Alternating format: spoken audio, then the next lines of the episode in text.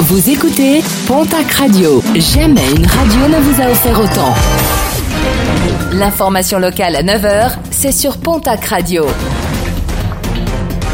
Bonjour Jean-Marc Courage Sénac. Très belle matinée. Un an de prison ferme, verdict du tribunal correctionnel de Tarbes qui jugeait hier dans le cadre d'une comparution immédiate un individu interpellé la semaine dernière. Arrêté par les policiers municipaux pour vol, ce dernier s'était rebellé en insultant et menaçant les agents. L'un d'eux avait même reçu un coup de tête de la part de cet homme alcoolisé au moment des faits. Mettre la pression à Artigoloutan en Béarn, la société Métagri, qui veut construire un méthaniseur sur la commune, a mis en demeure les auteurs de recours en justice d'indemniser son manque à gagner, faute de pouvoir démarrer son activité. Un estimatif de sa perte annuelle qui s'élève à presque 300 000 euros. Les promoteurs du projet accusent les opposants de procédures abusives. Après Idélis à Pau, le réseau de bus LIO de la région Occitanie adapte ses horaires de circulation suite aux nouvelles mesures restrictives de déplacement afin de freiner la propagation du coronavirus.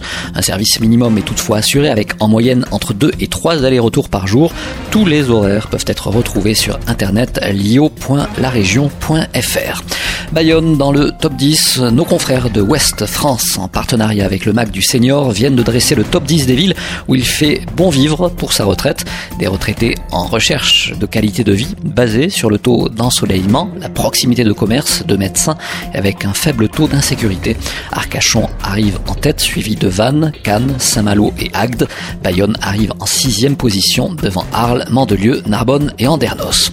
En sport, rugby, la section paloise endeuillée avec la disparition de l'ancien pilier Philippe Rax. L'ancien joueur et éducateur est décédé après un long combat contre la maladie. Les hommages se sont multipliés hier de la part du club, mais également de la part des supporters de la section. Toujours du côté de la section, alors qu'il était censé entrer dans ses fonctions à l'issue de la saison, le futur manager de la section paloise prendra finalement ses fonctions le 1er mai prochain, avec une mission clairement affichée pour tous, assurer le maintien du club en top 14.